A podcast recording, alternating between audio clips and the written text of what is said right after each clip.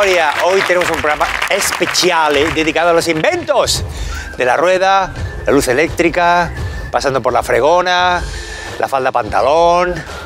Y luego está el recoge migas, que no recogía migas, lo que hacía era distribuirlas, ¿verdad?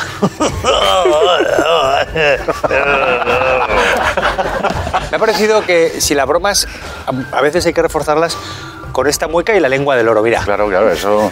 ¿Te gusta la lengua de mor- del oro? Eso te levanta, te muy levanta cualquier útil. chiste. Claro, ¿a que, que lo mata. Mira, a ver, No oiga, me falta Chapi. A ver, no sabes. Yo hago lengua del oro, vamos, desde. ¿Qué edad? Ni A me ver, acuerdo. A ver, a ver. ¿Qué- qué- Que es poner como la lengua dura, ¿no? La lengua Claro, dura. ya decía yo que alguien se lo había copiado a alguien, era Chapo.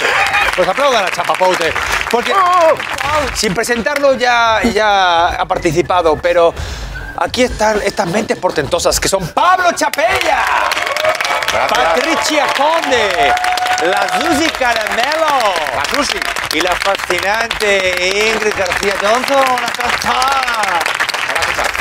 Hola, ¿qué tal?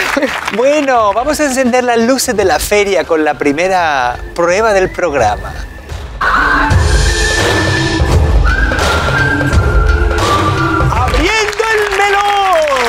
Open the melon water. ¿Cómo es? Open the melon water. Open the melon water. Wanna, wanna, water. Open the melon water. Open the melon water, dog. ¿Cómo es, Chape? Open the melon water. Open the melon water. Y el home es una cosa ya como muy de. de Kansas. Es que, es que, tío, ¿eh? Es que de verdad, yo me muero.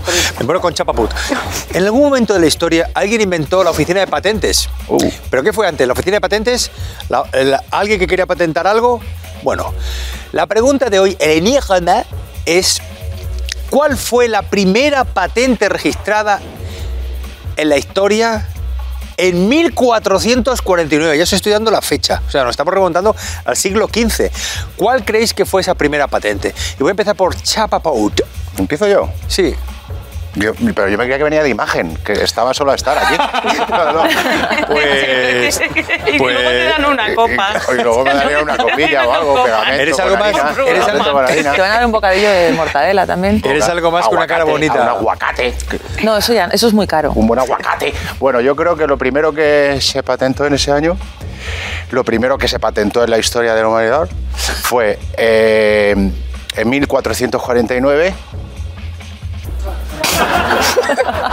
Justo abrieron, abrieron la patentería y estaba ya Margarita Medicelli patentando eh, la merienda cena. Porque resulta que Margarita Medicelli, en esa época sabéis que estaban los Medici y los Medicelli. Sí.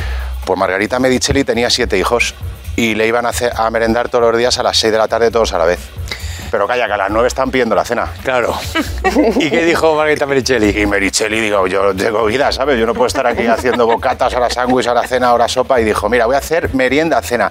Que a los, a los chiquillos los pillo descuadrados, que decían, ¿pero esto qué es cena o es, me- es cena o es merienda? Y otro decía, esto es como el yolado, que no es, no es ni yogur ni helado, es una puta mierda, decía uno.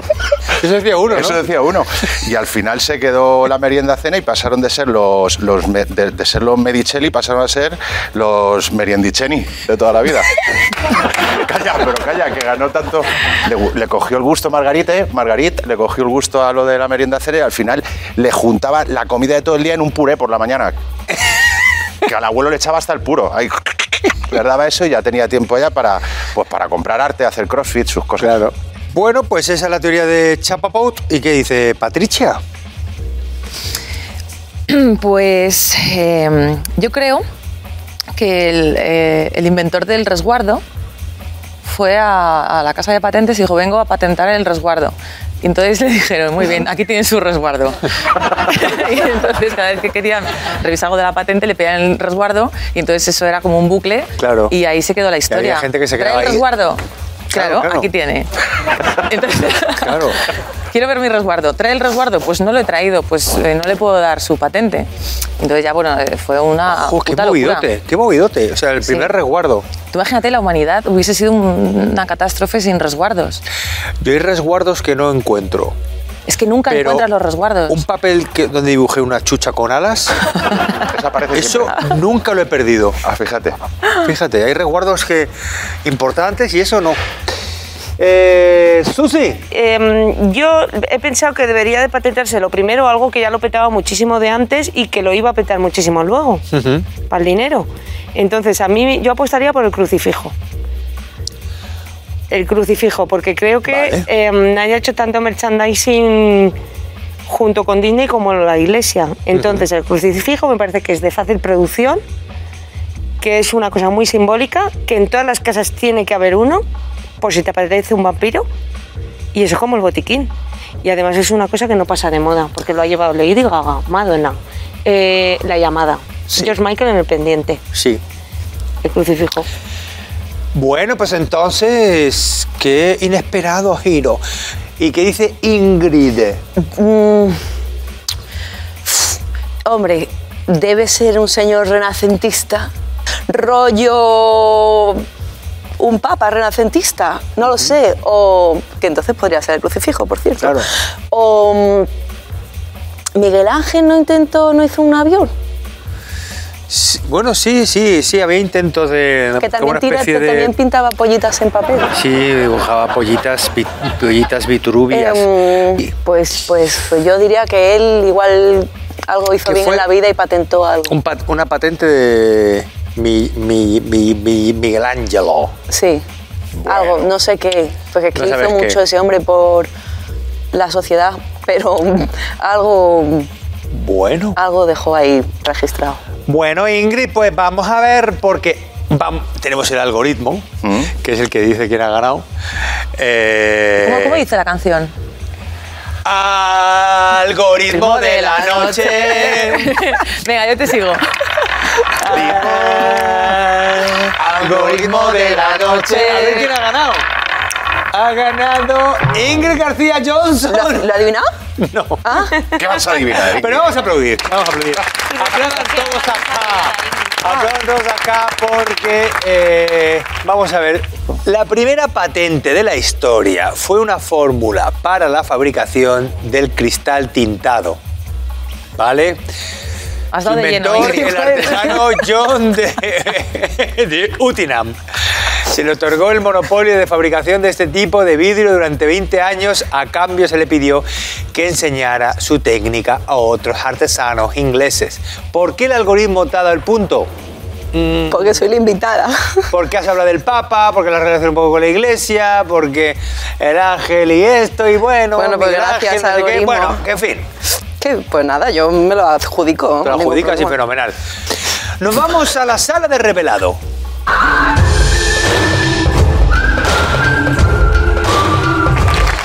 ¡Fotomatón!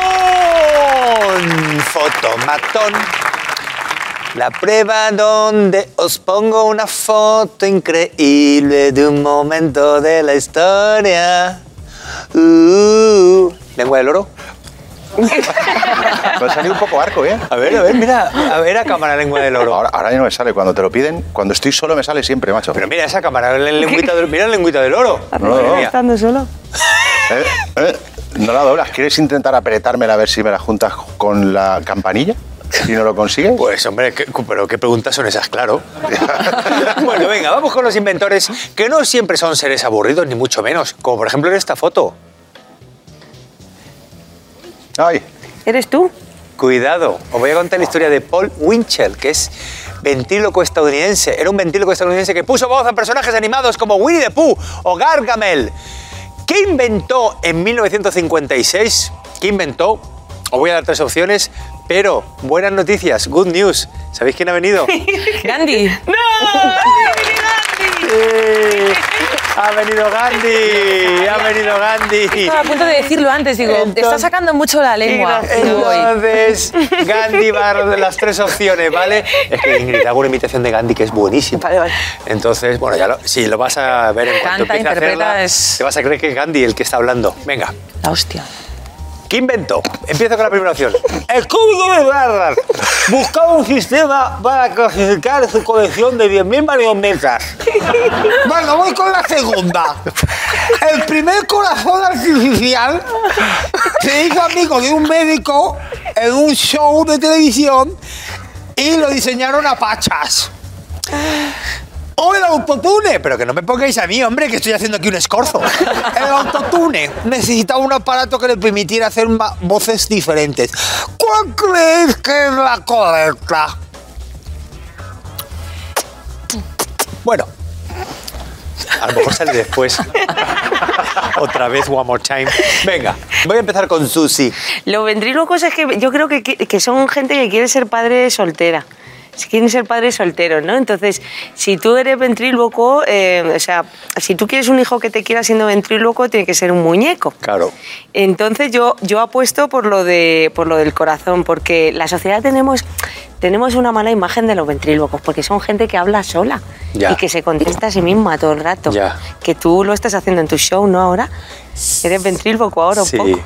Eh, saca Son gente que no mueve la boca y, y entonces yo me imagino a este tío inventándose un corazón para, que, para ser un poco menos patético y decir, me inventaré un corazón y te pondré vida.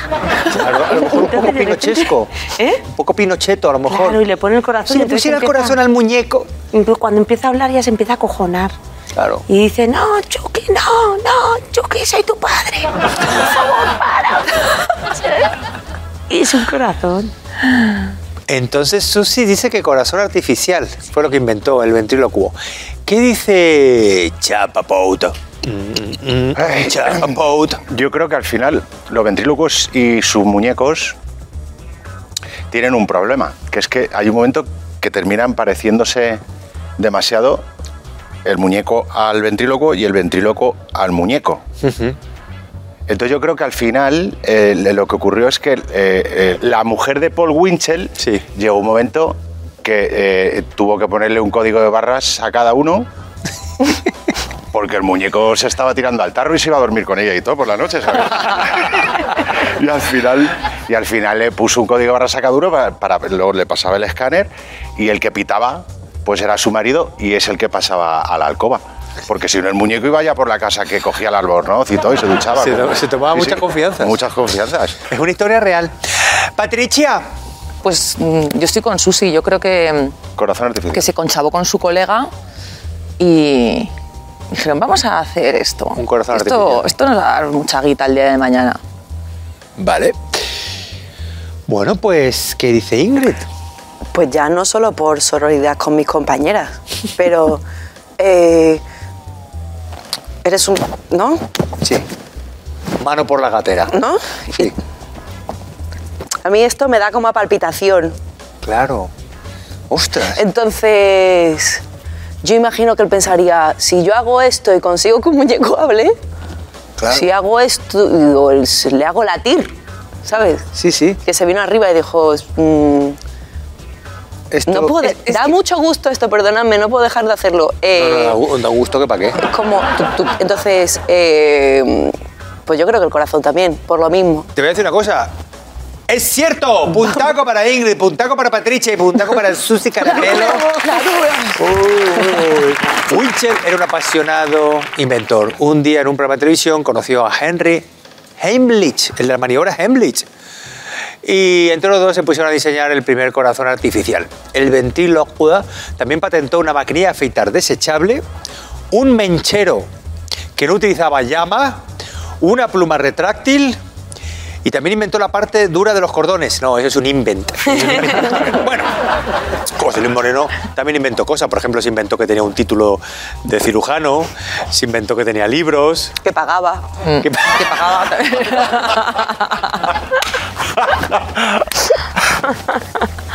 Se inventó que también que le entraron a robar a la casa. Ay, Unas cosas. Eres de traca.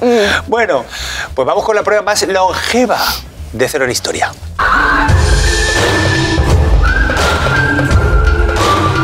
Verás Muchas genialidades tienen sus imitaciones, como la Ginebra Larios, y luego está la Ginebra Lirios. Eh, ¿Alguna que queráis así? ¿Alguna...? Yo metí a Mari Carmen a- al Aquarius porque le dijo el médico que, que estaba muy bien que tomara Aquarius porque era muy bueno para la parte Claro. digestivo. Entonces cuando yo la llamo digo, ¿qué pasa tía Carmen? ¿Cómo estás? Y dice, aquí me estoy tomando un lario. En fin, bueno, Qué gracia. Bueno, venga, voy, voy con las historias que os propongo para que me digáis cuál es la verdad. El último aliento de Edison. Henry Ford era muy amigo de Edison y como creía en la inmortalidad del alma, le pidió al hijo de Edison que cuando que guardara un tubo de ensayo con el último aliento del general inventor, ¿vale? Y la segunda historia es Bell y la pitonisa. A pesar de ser un hombre de ciencia, Graham Bell era muy aficionado al tarot, hasta tal punto que siempre consultaba con una pitonisa si debía seguir el desarrollo de algún invento o era mejor abandonar. ¿Cuál de estas dos historias es la veraz? ¿Quién se arranca? O sea, que el, hijo de Edison, el padre estaba ahí moribund y, Estaba moribund. y estaba ahí con la probeta esperando el último Claro, momento para, recoger. Claro. En lugar de Para recoger, sí, y cerrar Y- rápido, ¿no? y- y- Claro. y ¿sabes Cerrar qué rápido. pasa? ¿Sabes que qué pasa? Que inventó la expresión ni se muere papá ni cenamos. bueno, entonces, Pues yo sí que me creo lo de Graham Bell, fíjate, porque Vale. cuando Graham Bell inventó el teléfono, eh, fue a probarlo y ya tenía cuatro llamadas perdidas de su mujer. Entonces, es de esos que consulta siempre con una mujer, con la suya, con la pitonisa, con la Vale. amante, con su hija. Se ve, pues eso, se ve un poco pajarraco. Joder, Graham Bell, ¿eh? Joder, Pues venga. Graham. Yo creo que yo me, voy a creer la de, la de Graham, ¿vale? Eh, muy bien. Y Yo tiro de aliento. Aliento Mortimer, ¿no? Aliento Morty. Mortimer. Vale, aliento alient- El último aliento de, Aliento mortal de, de Edison. de Edison. La que- lo que pasa es que eh, coincidió que el día de antes salió, había salido de marcha Edison y el aliento venía de aquella manera. Y aún lo usó Henry Ford para arrancar su primer Ford Fiesta. Para que monte. Muy buena respuesta. Susi. Pues sabes que yo soy muy de brujitas. ¿Sí? Sí. María Rosa como me dijo que iba a pillar cacho en septiembre. ¿Y qué? Y en pillé cacho el fin de tío. Oh. En septiembre. A ver si me dura hasta marzo. Hombre, septiembre es un mes donde... Seguro que en marzo te vuelve a llamar. Ingrid. Pero en septiembre es, es- es un mes de recolección. Quizás recoja lo que sembraste, Susi, en el amor. Uh, Voy a hacer la brujita. Vale, entonces dice la brujita. Saca Brujita. Gandhi. La brujita de Graham Bell. Qué ilusión le hago. Es que se lo... Muy bien, Susi. A ver qué dice. Qué ¿Pero quién está hablando? ¿Quién está hablando? A ver qué dice Ingrid. Yo es- me parece muy incómodo estar con un bote esperando a que tu padre haga y se muera. Eh, y simplemente por ahorrarle el mal trago quiero pensar que eh, Graham Bell con la pitonisa, porque es que el otro me parece tal atrocidad y tal mal momento para a sus ver. hijos y la familia, ahí esperando, se muere, no, Ya. ahí pendiente Para- con para el el bote, moribundo- la tapa luego si encuentra la tapa a tiempo, si no, el señor que se querrá morir, tranquilo. Vamos a ver, tengo que- Mm, vamos a no ver. lo veo, es que lo veo inhumano, o sea que espero que no, no haya ocurrido. Ingrid.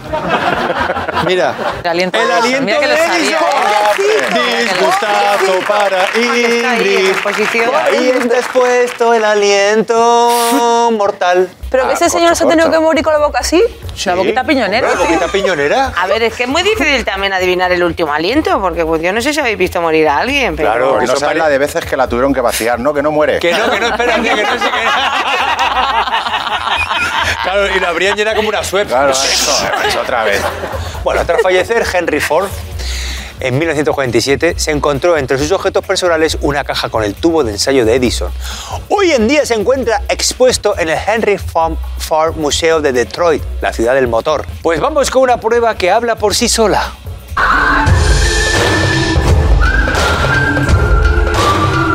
¡Serendipia! ¡Serendipia! Vamos con el protagonista de nuestra serendipia. Hola, soy Percy Spencer, ingeniero e inventor con más de 300 patentes. Patente arriba, patente abajo. Mi cabeza no para de tener ideas buenísimas. Fiu, fiu, fiu. Así, sin parar. Y lo que me pasó aquel día fue una auténtica serendipia. Vamos a ver. En 1945 el ingeniero estadounidense Percy Spencer estaba investigando rodeado de máquinas cuando ocurrió algo que le llevó a una invención muy, muy popular. ¿Qué inventó y cómo se inspiró? Tres opciones. Abrió una gaseosa agitada, el gas comenzó a disiparse lentamente y dio origen al aerosol. se le derritió una chocolatina en Es his el- pocket y dijo, ostras, me parece que inventar microondas. Cuidado. Se electrocutó con una tostadora e inventó la pistola Taser. Ingrid, Creo que en tu enunciado has dado una pista y es muy popular. El aerosol me parece muy poco popular. Es más, es deleznable porque está fastidiando la capa de ozono y creo que todos nos sentimos mal usando aerosoles. bien. Despopular, impopular. La pistola Taser. Popular en sectores reducidos. Por lo tanto, tampoco podría decir que es algo que use todo el mundo. Y el microondas está en las casas de todos. Así que mm, voto por el microwave. Bueno, ¿qué opina Chapapout? Yo pienso que este señor que se quedó así después de haber descubierto lo que descubrió, que se quedó ahí. Sí. Normal, se quedó acá. Bueno, el caso es que es verdad que se le derritió, se le derritió el chocolate en el bolsillo. Entonces, Pero eso fue una de las partes, lo que no. es- y, y- estaba ahí trabajando y dijo, pues estos son las microondas que me han traspasado el Levis y se me ha derretido la chocolatina. Lo que pasa es que de rebote aún invento más, porque yo creo que en aquella época no se llevaban aún los calzoncillos. Entonces aquello se le derritió efectivamente. Ya sabéis que el chocolate cuando, cuando se enfría pues se pone duro y, y hace molde. Pues cuando llegó a su casa, se quitó los pantalones y se dio cuenta que había inventado también el Kinder Sorpresa y el Tigretón. Increíble. ¿y Susi? Yo creo la del microondas también. Lo que lo que quiero saber es si cuando se le derritió la chocolatina estaba girando sobre su propio eje. ¿Sobre? Si estaba, su propio si Estaba haciendo ballet, ¿no? No, no tengo ese dato. No tengo Me ese gustaría dato. saber Está eso. haciendo piruetas. Vale, entonces ya tenemos tres microondas. ¿Qué dice Patricia? Yo es que, mira, estoy muy harta de sacar meriendas de chocolate derretidas de la mochila de mi hijo. Y hay veces que dice, "Ay, caliéntame un poco esto en el microondas. Y digo, ¿por qué no lo metes en tu mochila? Vale, entonces... Entonces, yo estoy con todos los que han dicho. Unanimidad. el microondas, sí, Pues respuesta correcta. Es... el microondas.